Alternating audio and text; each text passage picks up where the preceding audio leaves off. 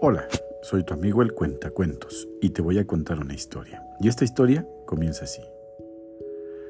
Llega un alumno con su maestro y le pregunta, Maestro, ¿podrías revelarme el secreto del oro para alcanzar la excelencia?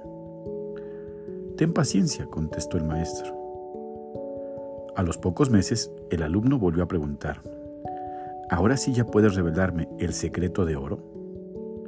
Paciencia, hijo, paciencia. Después de un largo tiempo, el alumno insistió por enésima ocasión. Apreciable maestro, siempre he sido tu discípulo más fiel, el más disciplinado. Creo que es tiempo de que me reveles el secreto de oro. Ten paciencia, volvió a contestar el maestro. No, no es justo, dijo el alumno. Soy tu discípulo más viejo y se me ha agotado la paciencia.